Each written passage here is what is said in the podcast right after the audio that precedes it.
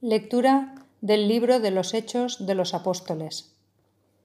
En aquellos días, cuando llegó Pablo a Antioquía de Pisidia, decía en la sinagoga, Hermanos, hijos del linaje de Abraham, y todos vosotros los que teméis a Dios, a nosotros se nos ha enviado esta palabra de salvación.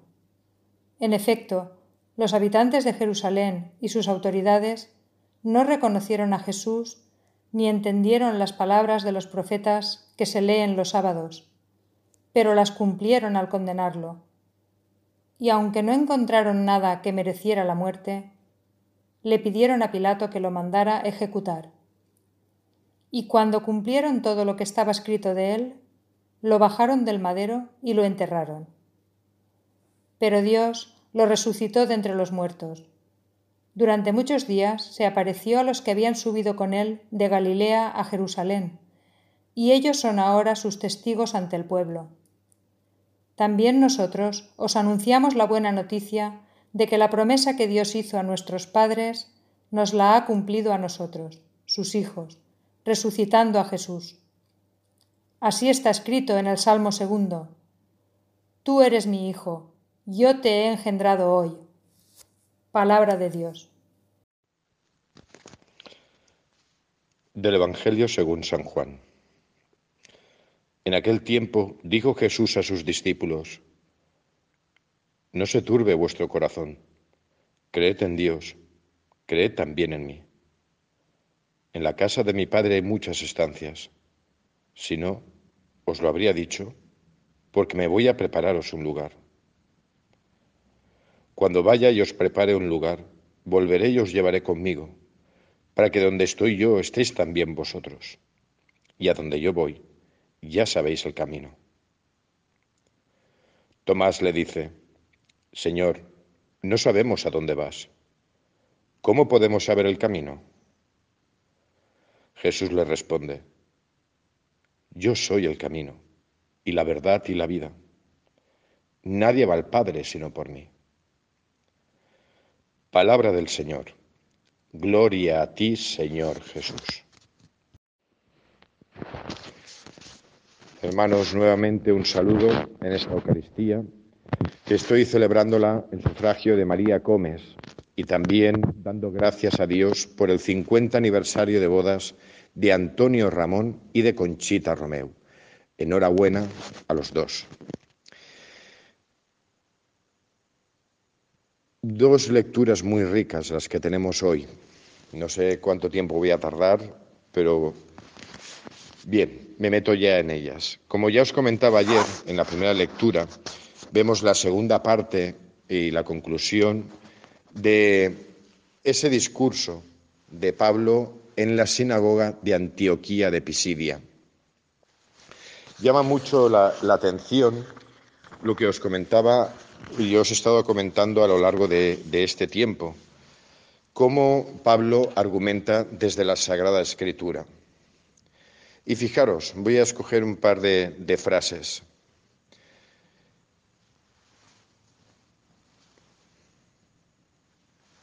Cuando habla, perdonad, es que estaba buscando la frase.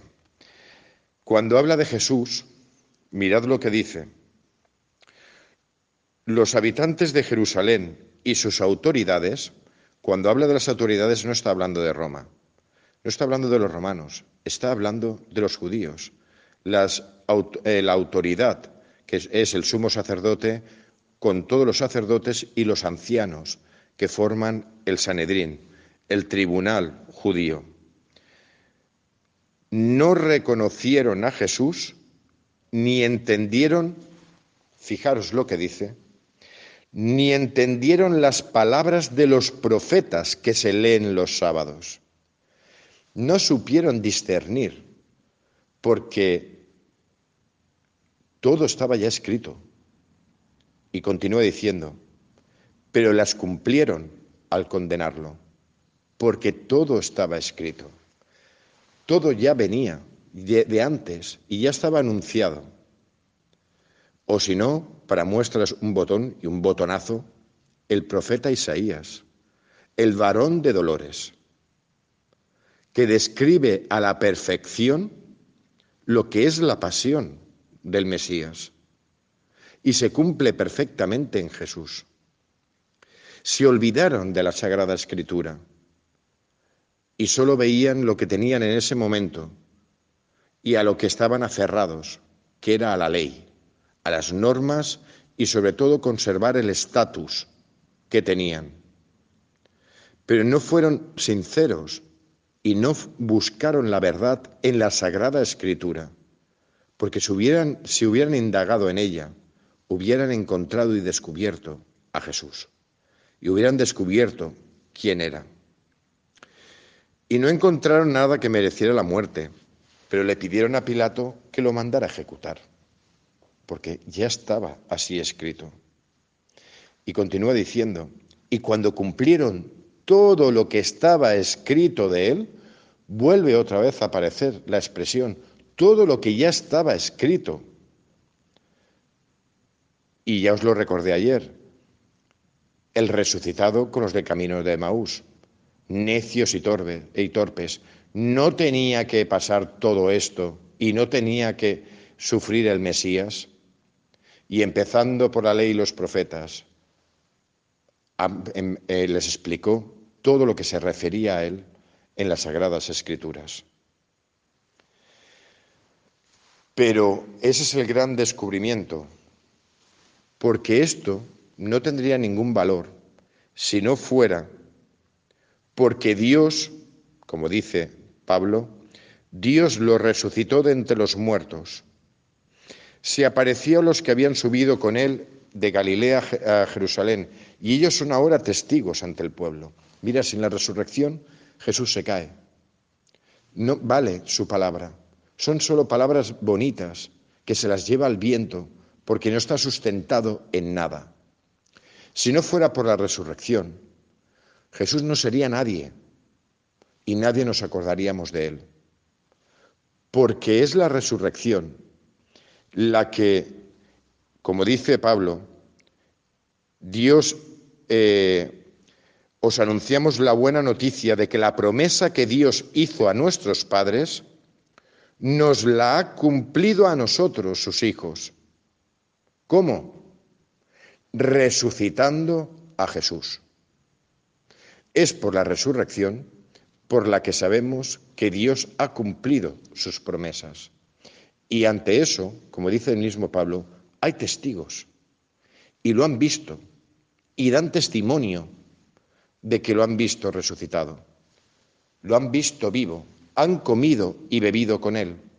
Por lo tanto, él es el Mesías, pero porque ha resucitado. Sin la resurrección, vuelvo a insistir, Jesús no es nada.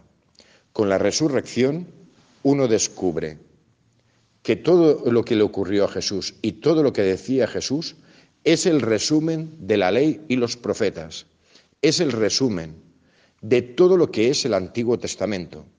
Es el cumplimiento de salvación que Dios ha hecho a la humanidad por medio del pueblo de Israel. Y muy brevemente, ¿qué creéis que pasó? Pues obviamente que poquito caso le hicieron. Y os voy simplemente a leer, adelantar lo que no se va a leer mañana, pero que cierra e, este capítulo. Cuando no le hacen caso, ¿Qué hacen? Pues empiezan a predicar a los de fuera. Y llega un momento en que dice el mismo libro de los Hechos de los Apóstoles, los judíos se llenaron de envidia y respondían con blasfemias a la palabra de Pablo. Y entonces Pablo y Bernabé dijeron a los que tenían delante, a los judíos, a sus hermanos en la fe, teníamos que anunciaros primero a vosotros primero a vosotros, porque sois el pueblo de la alianza, el pueblo de las promesas. Os lo teníamos que anunciar, eh, anunciar primero a vosotros.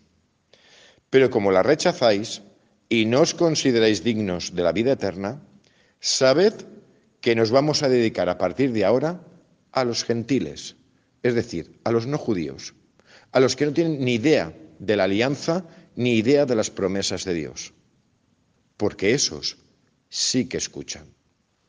Ni son todos los que están, ni están todos los que son. Este momento es importante porque Pablo y Bernabé ya tomarán la decisión de dedicarse a los gentiles. Os teníamos que predicar primero a vosotros, pero nos vamos a los gentiles que sí nos hacen caso. Me gustaría extenderme en esto, pero me voy al Evangelio y vuelvo a deciros, y, os lo voy a decir siempre, a lo largo de las dos próximas semanas. Vamos a compartir intimidad con Jesús y vamos a ser protagonistas del Evangelio. Vamos a estar con los doce, sentados alrededor de, de, Jesús en esa sobremesa después de la última cena y que Él nos habla y nos habla al corazón. Y hoy nos dice algo muy importante, muy importante. En medio de esta intimidad que Jesús comparte con nosotros, Jesús se está despidiendo. Los apóstoles no, pero Jesús sí, se está despidiendo de ellos. Y les dice, después de lavarle los pies, que no se turbe vuestro corazón, no tengáis miedo. Por enésima vez lo repite Jesús, no tengáis miedo ante lo que vais a ver, ante lo que vais a vivir, ante la historia que nos toca vivir cada día, no tengáis miedo. Creed en Dios y creed también en mí. Creed en mi palabra, ya lo, eh, ya lo he estado diciendo a lo largo de estos días. Creer es escuchar y escuchar con pasión. Y creer en la verdad de que Cristo es el Verbo encarnado y que las promesas que Él nos hace se van a cumplir en nosotros antes o después. Y que la última palabra siempre la tiene Dios, siempre. Y la palabra de Dios siempre es una palabra de vida, siempre. Por eso creed en mí, confiad en mí y esperad en el cumplimiento de las promesas, porque Dios, que es Dios, siempre cumple sus promesas. Los apóstoles no entendieron lo que viene después, porque no querían entender. No querían hacer frente a la cruda realidad, que es que Jesús, unas poquitas horas después de esto, ya estaba condenado. Pero dice algo hermoso. En la casa de, de mi padre hay muchas estancias y me voy a prepararos sitio y volveré para que de donde esté yo estéis también vosotros. La casa de mi Padre, de esa casa nos habla, nos habla Jesús, pero es la casa que todos anhelamos. Casa del Padre evoca un lugar de paz. Está el Padre, la imagen del Padre, que es la que nos manifiesta Jesús. Pensad en, la imagen del Padre del Hijo pródigo, que a pesar de lo que ha hecho el Hijo, cuando regresa el Hijo, le prepara un banquete. Es la imagen del Padre perfecto, que espera, no que viene a buscarnos, sino que espera. Y cuando vienes, te acoge. Te acoge y te introduce en el banquete eterno, en la fiesta eterna. Os lo vuelvo a decir. Jesús nos lo está diciendo a nosotros. Me voy a la casa del Padre. Voy a prepararos sitio y volveré para que donde esté yo estéis también vosotros. Esto se va a cumplir, porque eso es lo que anhela el, el alma humana. Todo ser humano anhela ese lugar donde está el Padre, el lugar de descanso, el lugar de paz, el lugar de plenitud. Casa del Padre evoca, un lugar de amor, porque está el Padre, el que te ha creado por amor y al amor te llama y que te ha dado capacidad de amar. Por amor, llevará tu vida a la plenitud pero en su casa. Qué palabras más maravillosas y llenas de esperanza. Ante lo que estamos viviendo, Jesús nos, nos dice, y lo que nos queda por vivir, porque todavía no hemos visto nada de lo que está por venir. El Señor nos dice que no tiemble nuestro corazón. Nuevamente nos dice que tengamos paz, que creamos en Él. Eso no significa que no vayamos a sufrir, no significa que no vayamos a pasarlo mal, significa que la esperanza y que la última palabra no la va a tener el mal y el dolor que padezcamos. La última palabra la va a tener Él, porque la última palabra es la casa del Padre. Me acuerdo en estos días de tanta gente donde el corazón se ha turbado, se ha roto por el dolor de no poderse despedir de sus seres queridos con el coronavirus. Me he puesto muchas veces en situación. ¿Qué pasaría? Y a veces, yo estoy yo con el Jesús en la boca. Dice, madre mía, como pase algo a mis padres, el dolor de no poderte despedir. Pero también es verdad que Dios nos da y nos lanza estas palabras de esperanza. Nosotros no nos podremos despedir, pero hay alguien que acoge. Hay dolor porque no hay despedida, pero hay alegría porque hay acogida, la acogida del Padre. Y esto alimenta nuestra esperanza y esto nos consuela porque aunque no nos hayamos podido despedir de nuestros seres queridos, al cruzar el umbral de la muerte hay alguien que nos está esperando.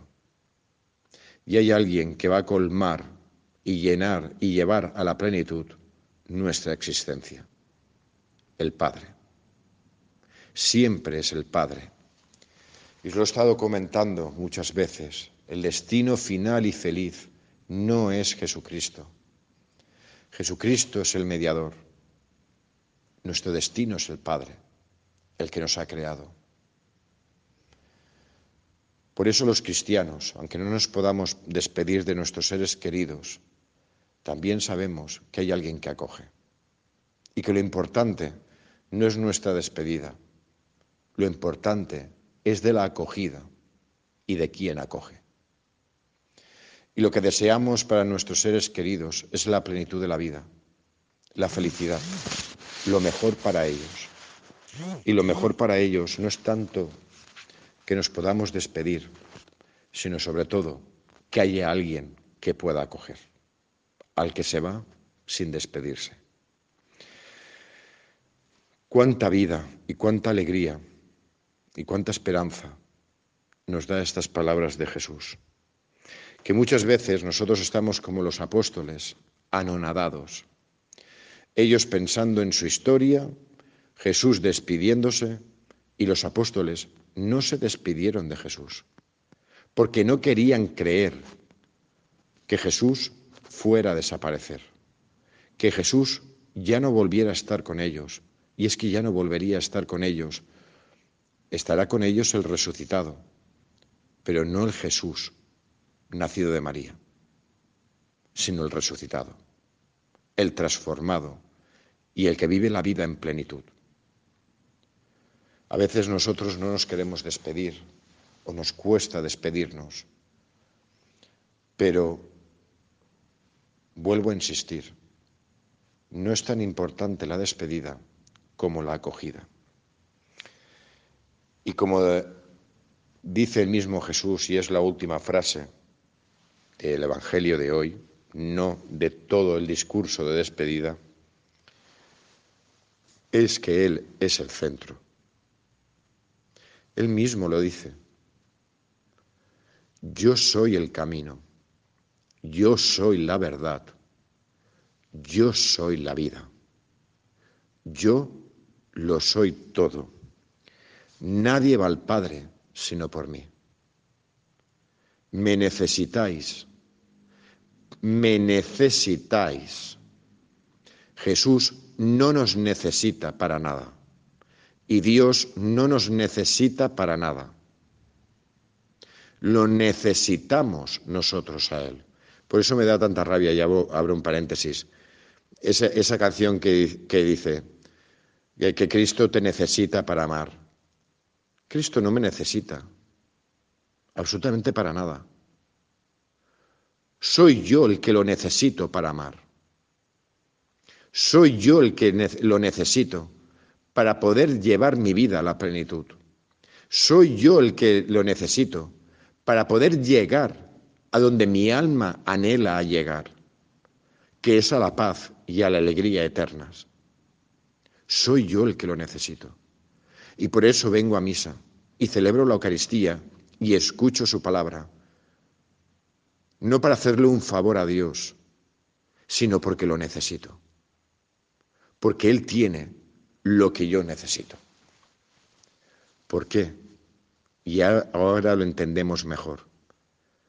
¿Qué tiene Él? El pan de vida. Eso es lo que tiene para nosotros, el pan de vida. La vida que anhelamos, la tiene Él.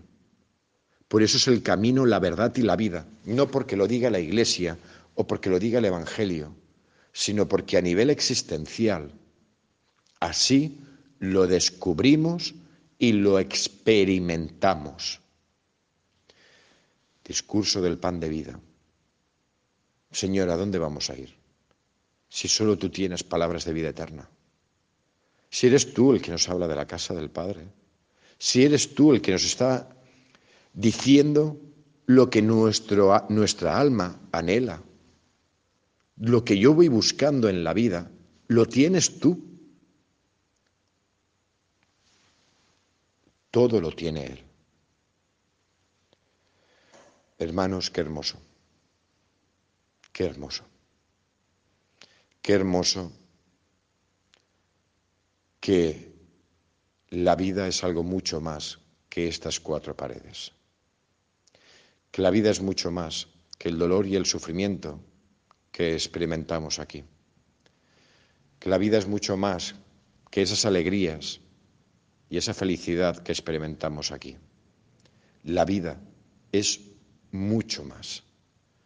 Y nuestra alma anhela ese mucho más. No nos perdamos, no nos perdamos en los quehaceres de la vida y en lo que la vida o el mundo intenta vendernos en nombre de la felicidad. Porque la felicidad, la auténtica y verdadera felicidad, es gratis. Nos la da Cristo. Y lo que nos da Cristo, lo que nos da el Padre por medio de Cristo, siempre, sin ninguna excepción, siempre es gratis. Porque la felicidad no se compra.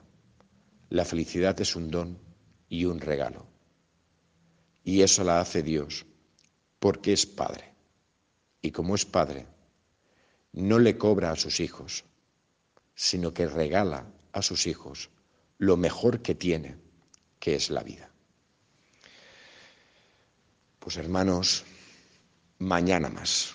Continuaremos compartiendo intimidad con Jesús a su alrededor porque todavía tiene mucho, muchísimo que decirnos.